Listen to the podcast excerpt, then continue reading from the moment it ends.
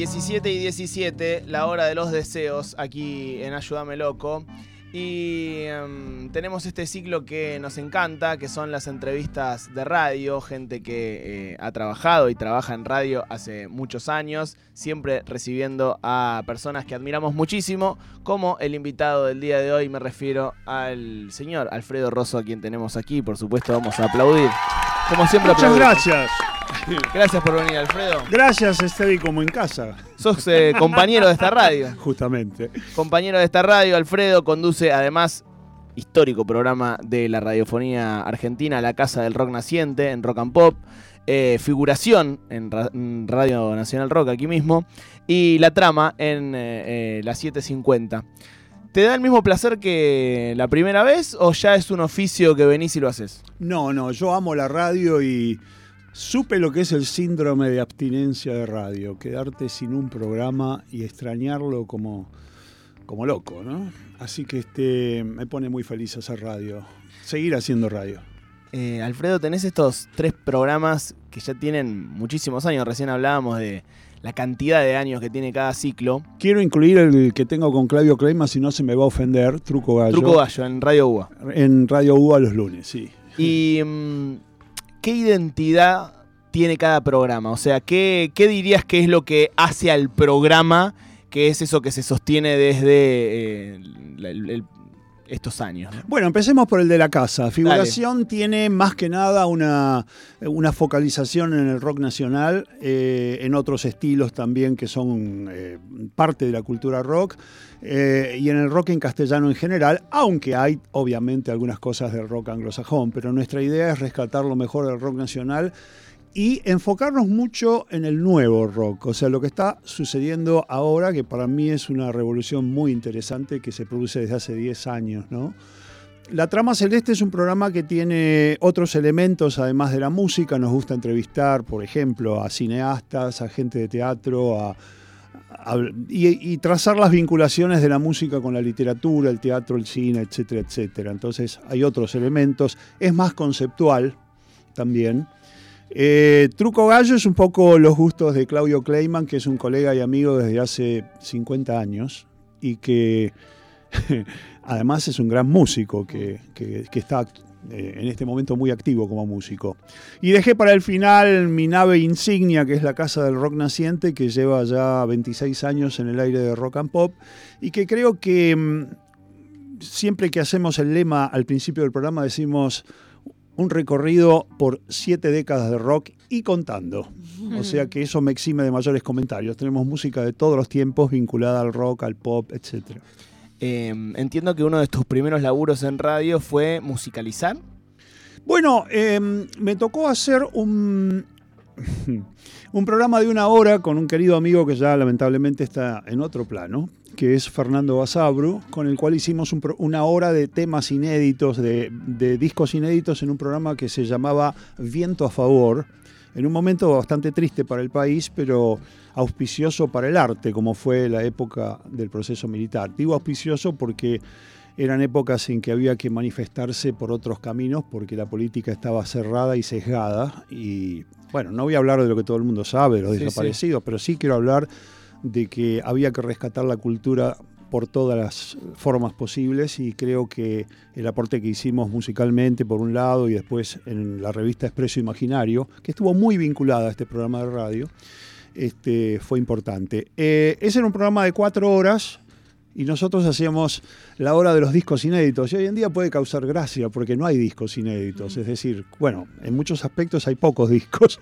pero además, cuando sale un disco en el otro costado del planeta, te enteraste varios días antes de que saliera. En aquel momento no era así.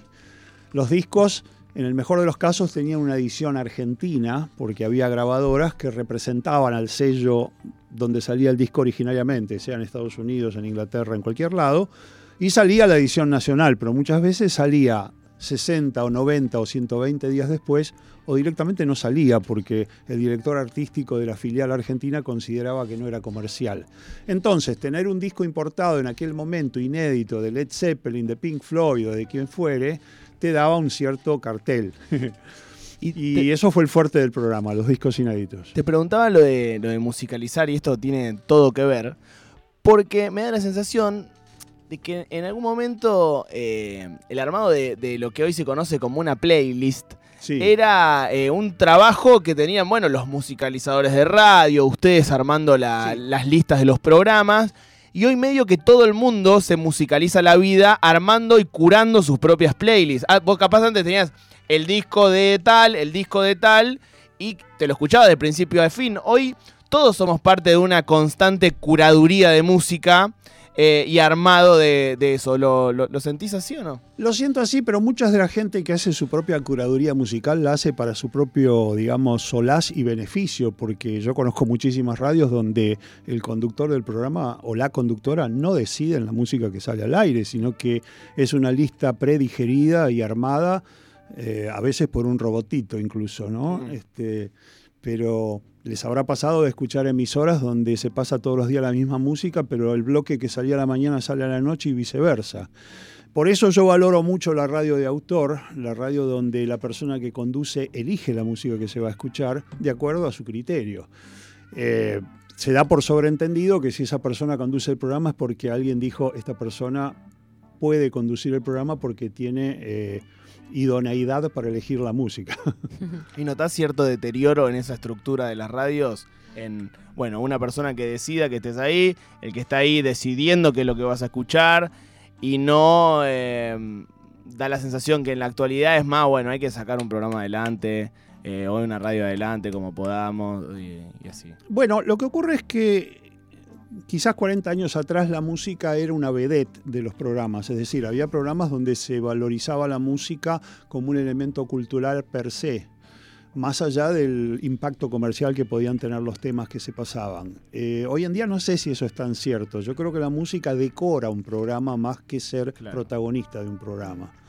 No es el caso de mis programas donde la música es la vedette, si querés. Lo escuché hace unos días a Santiago Motorizado, hablar sobre cómo el hecho de tener música constantemente en el teléfono y, y de, y de tan fácil acceso, por un lado es espectacular, y- pero por otro lado le quita un poco de sentido o de valor al acontecimiento, a la experiencia de escuchar música. Bueno, yo quiero aclarar que soy un defensor de las redes este, de streaming porque nos han acercado música de muchos lugares del planeta, pero no hay que decir necesariamente la música de Islandia o de Indonesia, sino la música de Chile, la Sí. música de Bolivia, la música de Paraguay. Nos han acercado La música de un tucumano, quizás. por ejemplo, que- la música de nuestras propias provincias, la música que normalmente no se escucha está disponible porque se puede subir a, a cualquiera de esas redes y está disponible para todo el mundo. Eh, cualquier tecnología nueva te trae cosas y te saca cosas y lo que yo pienso que se fue un poco es el contexto. Mm. Vos escuchás un tema, voy a poner un ejemplo cualquiera al azar que se me ocurre ahora, Johnny Mitchell, Amelia.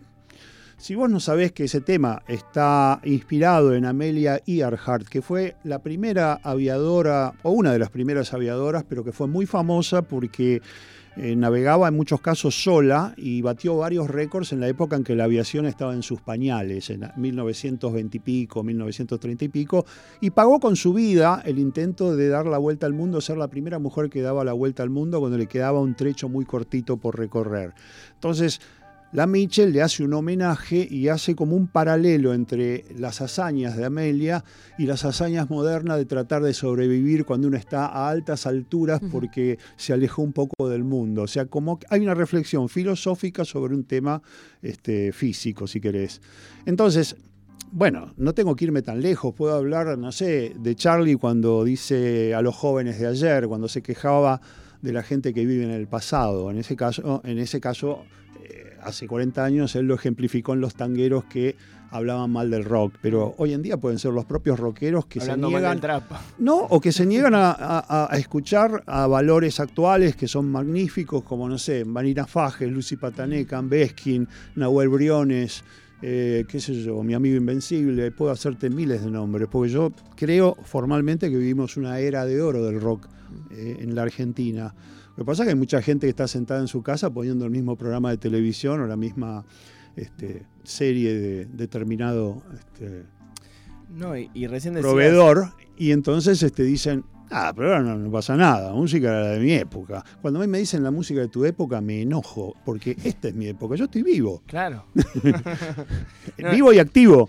Y recién decías, eh, bueno, la, la- lo jodida que fue la dictadura, pero cómo eso de alguna forma hizo que mu- muchos artistas le buscaran la vuelta, ¿no? Sí, los forzó a, a buscarle la vuelta. No, no, es, no es algo que uno No, agradecía no, tener ni, esa ni- censura. ni lo, ni lo romantiza, por supuesto, pero digo, eh, a la vez siento que es un poco más complicado hoy, teniendo otra, otro tipo de libertades, generar una ruptura y ser revolucionario haciendo rock, ¿o no? Mira, lo que hay que tener en cuenta hoy en día es que eh, vivimos un fenómeno desde hace 10, 15 años a la fecha, donde la comunicación se ha vuelto un poquito más impersonal Mm. y no nos damos cuenta, pero cada día eh, más cosas están en manos de menos gente. Y eso tiene mucho que ver, porque de repente toda una cadena de radios Sí. seis o siete pertenecen a un mismo dueño. Eh, un montón de cadenas de entretenimientos de otro tipo, pueden ser juegos electrónicos, pertenecen a otro mismo. Y cada vez la pirámide se va volviendo más chica. Y, va- y a mí me causa gracia con un amigo que es disquero, Fernando Pau de Abraxas Records. Aprovecho para hacerle un chivito porque es un grande. Adelante. Este, él me decía, un día todos los discos van a salir en Melodilla. Melodilla era el sello exclusivo en Rusia. Si no sacabas en Melodilla, no podías sacar en ningún lado. Y yo tengo miedo que un poco nos pase eso. Si vos haces una queja, por ejemplo, no sé, porque te falta gas, caso que yo estoy viviendo en este momento, ¿no? Y de repente ves que vienen seis cuadrillas y ninguna te da una solución y bueno, tenés que optar por, por el gasista matriculado, bueno, tenés que hacer un montón de cosas, pero después te das cuenta también que hay un montón de tercerización. La comunicación está tercerizada y está eh, codificada por números. Es muy raro que te atienda un ser humano. Al final de la cadena te atiende un ser humano con suerte. Y muchas veces te quiere vender algo en vez de solucionarte el problema. Me pasó antes de ayer. Entonces, este, mm, digo, eh, me parece bien, el- de todas maneras, no podría vivir sin mi celular como ninguno de ustedes. Eh, no podría vivir sin las redes sociales porque ya me acostumbré a escuchar música de Groenlandia. No es un ejemplo al azar, es cierto. Mm. Fui a ver una película donde había un grupo de Groenlandia de los 70s, en el Bafisi, de hace dos años. Volví a mi casa y a los 15 minutos tenía los dos discos de ese grupo ¿La para yasameaste? ¿Le pusiste Yasam? O qué No, no, no, no, porque ah, eh, Ah, la, historia era la historia del grupo, entonces Ah, explicaban. Pero volví a casa, lo puse en el buscador y, y podía escucharlo en 15 minutos. Eso es milagroso. Entonces, jamás voy a estar en contra de la tecnología, No. Sino de los abusos de la tecnología y sobre todo de los abusos para el usuario indefenso. Vos te das cuenta que estás indefenso cuando te pasa algo serio, como que, por ejemplo, desborden las cloacas en tu casa. Hablo con conocimiento de causa. me parece que me persiguen las siete plagas de Egipto esto, este mes y medio, pero Seguramente al menos eh, estarán mu- bien musicalizadas esas con toda catástrofes. seguridad, sí. ¿Y qué opinas de eh, la música hecha por inteligencia artificial, por ejemplo? Mirá, no tengo mucho conocimiento, no quiero hablar. Este, ¿viste? Eh, Uno de los signos de la locura es que la gente que, que cree que sabe de todo. De Eso no sé mucho. Me enteré que están tratando de hacer, o ya lo hicieron, un, un tema de los Beatles, eh, no sé cómo, emulando las voces o algo por el estilo. Me da un poquitín de miedo, pero no, no, eh, suspendo mi juicio hasta saber más. Muy bien. Hablamos con Alfredo Rosso aquí en Nacional Rock, aunque mucha gente ya lo identifica por su voz, mucha gente dice, Alfredo, esa voz me hizo enamorar de la radio. Bueno, muchas Eh, gracias. Que esos son flores que siempre vienen bien. Y Alfredo, viste, muchas veces se trata de encontrar, cuando, viste, cuando dicen, por ejemplo, no, ahora el trap es el nuevo rock. Yo creo que se están refiriendo como a lo, a lo nuevo, ¿no? A lo disruptivo. ¿Encontrás en, en otros ritmos que no sean el rock eh, potencia o cosas que te, que te Por seduzcan? supuesto, por supuesto. Y te voy a decir más. Tengo una columnista, no, tengo una coequiper los días sábados que se llama Albina Cabrera. ¿Ustedes la conocen? Sí, claro, Albina. Es colega y tiene acá el- un programa que se llama El Atajo. Además tiene una columna del Atajo que sale en, en figuración todos los sábados. Y me ha hecho escuchar unas cosas de trap latinoamericano, de rap lati- latinoamericano brillantes. Por ejemplo, canciones de afirmación de género. Esto fue el último fin de semana, pero ya lo hizo otras veces. Y yo me puse los, nuestros auriculares, me puse a escuchar las letras y me parecían excelentes, me parecían declaraciones de principio brillantes. Y tenían un fondo musical bien logrado también. Entonces, puede ocurrir que haya temas pasatistas, que haya temas con letras bobas, puede ocurrir, pero ocurre en el rock y en el pop y en todos lados, ¿viste? Vos te pones a escuchar algunas de las canciones de los grandes grupos de los años 70, vos agarrás la letra suelta, la ves y ¿viste? te da un poquito de vergüenza. ¿viste? Bueno, me gusta ese tajo, podría ser un tema de. Sí, pero digo, no quiero, no quiero, no quiero disculparlo al flaco porque no soy quien para ser de abogado de alguien que no está. Pero- Pero, fue un tema hecho un poco también medio en serio y medio en, en- en sorna. Claro. Y me acuerdo que en aquella época, cuando el flaco pasó a cantar en Invisible. Ah, esto es, esto es una anécdota que nadie se las puede contar excepto quien estuvo ahí. Fue un concierto en Boedo y San Juan, ponele, ¿no? En la famosa esquina tanguera, ah, bueno, a una cuadra de ahí, en un teatrito chiquitito que no sé si existe todavía. Entonces, tocaban los temas de Invisible. Mm. Y había un flaco que le pedía. ¡Flaco, ¡se me gusta ese tajo! Cada vez que, que terminaba un tema y se produce el silencio, aplauso Sí, y sí, sí. silencio, el flaco agarraba el micrófono para explicar algo. ¡Flaco, me gusta ese tajo! Bueno, al final habló con Machi, habló con Pomo y tocaron Me gusta ese tajo. Y termina el tema y el flaco le hace un gesto como diciendo, Sí. te vas a dejar de romper. o sea que al flaco le- me imagino que lo hizo en un momento muy rockero, así muy, muy, este, muy efervorizado. Y después como que le daba cosita tocarlo, pero lo tocaba. Y mm, no sé cuánta gente De hubiese. hecho, lo tocó en Vélez, me parece, con el, en el famoso Sí. concierto. eh, no sé cuánta gente hubiese imaginado, Alfredo, que. ¿Qué eh, será de la vida de ese flaco que pidió el tema? se estará pidiendo otro. Sí, sí, sí. Loca muchacha. Eh, no, pero no sé cuánta gente habrá imaginado que Buenos Aires o Ar- Argentina en realidad iba a ser como eh, una capital mundial de música urbana o de trap o de rap o algo así. ¿Qué raíz le ves dentro de la música argentina a eso? Bueno, me, me agrada que me preguntaste eso, porque en esta época que nos pegamos tan fuerte, viste, que nos sentimos el último, el, el- ¿no? el último, ¿cómo se dice? Orejón del Orejón del tarro. Es bueno recordar que tenemos una, una música y un arte con muchísima identidad propia.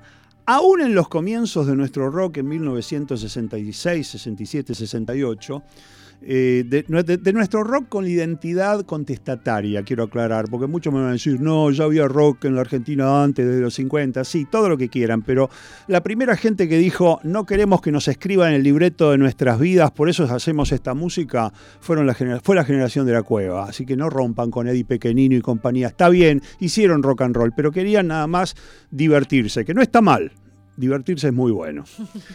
Pero esto es otra cosa. Bueno, nuestros primeros rockeros, eh, a pesar de las supuestas diferencias que había con el folclore y con el tango, eran profundamente conocedores de la tradición de nuestra música. Morris tenía una tradición tanguera, Javier Martínez conocía la tradición tanguera y candombera, porque su papá era uruguayo, Javier Martínez de Manal, ¿no?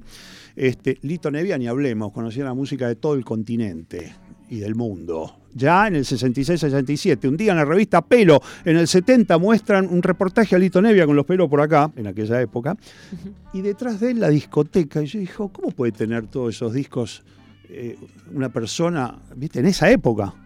O sea que todos nuestros músicos tenían una profunda raíz nacional y lo demostraban en sus temas. Cuando uno escucha, qué sé yo, eh, de nada sirve de Morris, cuando uno escucha de Manal, cualquier cosa de Manal, lo que se te ocurra. Cuando uno escucha a Gustavo Santaolalla con Arco Iris haciendo por un lado folclore latinoamericano, por el otro lado tango piazzoliano y metiéndolo en un contexto de jazz, vos decís, pero caramba, ¿de dónde sacaban todo eso? Y bueno, eran gente inquieta y a gente con curiosidad. Y eso sigue ocurriendo hoy con los nuevos baluartes. Insisto, no estoy reivindicando ni poniéndome nostálgico. Amo el rock argentino de hoy y de todo el país.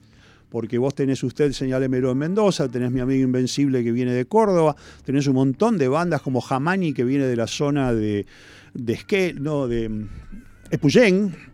Eh, en Rosario siguen habiendo de todo. En La Plata es una usina de, rock desde, el- desde Sí. la cofradía de la Flor Solar, eh, Diplodocum, Red and Brown y los redonditos originales. Este, así que yo creo que, estamos, que está muy saludable el rock nacional. Alguna gente me dice, ¿y por qué no son más famosos entonces? Y yo les digo, miren, hace 50 o 60 años, cuando estaban Almendra, Manal, Box Day, etcétera, vos ibas al centro cultural del disco, que era una de las principales disquerías de la época, y que hacían un ranking que llamaban los 100 mejores, los 100 consagrados, no me acuerdo cómo era. No aparecía uno solo de estos grupos. Manal, Almendra, Box Day eran grupos subterráneos. Después hubo una época en que se los canonizó y con justicia, porque tanto Ricardo Soule como Willy Quiroga, como Luis Alberto Spinetta, como Gustavo Santolaya, como todos los que hemos mencionado, se transformaron en vehículos de nuestra cultura a través de la música. Pero en aquella época había con suerte 5.000 personas que iban a verlos. Y ahora pasa un poco lo mismo con estos valores. Yo escucho las letras de Omar Yamarco, por ejemplo, y digo, este tipo es un capo, está a la altura de cualquiera de nuestros creadores. La escucho a Marina Fajes y me pasa lo mismo. Marina Fajes, que encima es un role model para un montón de chicas que ahora por ahí tienen... Eh, no sé, serían sus hermanas menores, si vos querés. Paula Mafia, Lucy Patané, eh, Barbie Recanati, eh, María Pien.